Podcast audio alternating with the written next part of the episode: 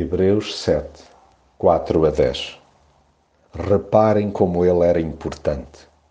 Até o patriarca Abraão lhe deu a décima parte do que tinha trazido da batalha.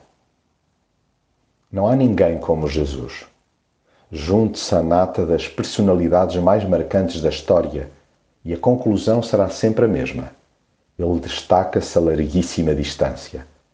Bem podem reunir os líderes religiosos que tenham sobressaído ao longo dos séculos, que nenhuma alma, mesmo que excepcionalmente caridosa, se lhe assemelhará. Todas as grandes referências espirituais que foram pisando a terra lhe devem admiração. Até os gigantes da fé se renderam à sua majestade. Diante dele fica tudo literalmente embasbacado. A sua realeza é inquestionável, sendo merecedora de variadíssimos tipos de atenção e oferta. Ainda que nada seja suficiente para retribuir o que por nós fez.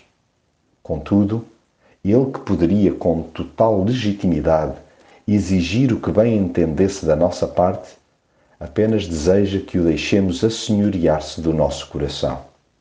E não há qualquer dúvida de que aquele que abençoa é maior do que aquele que é abençoado.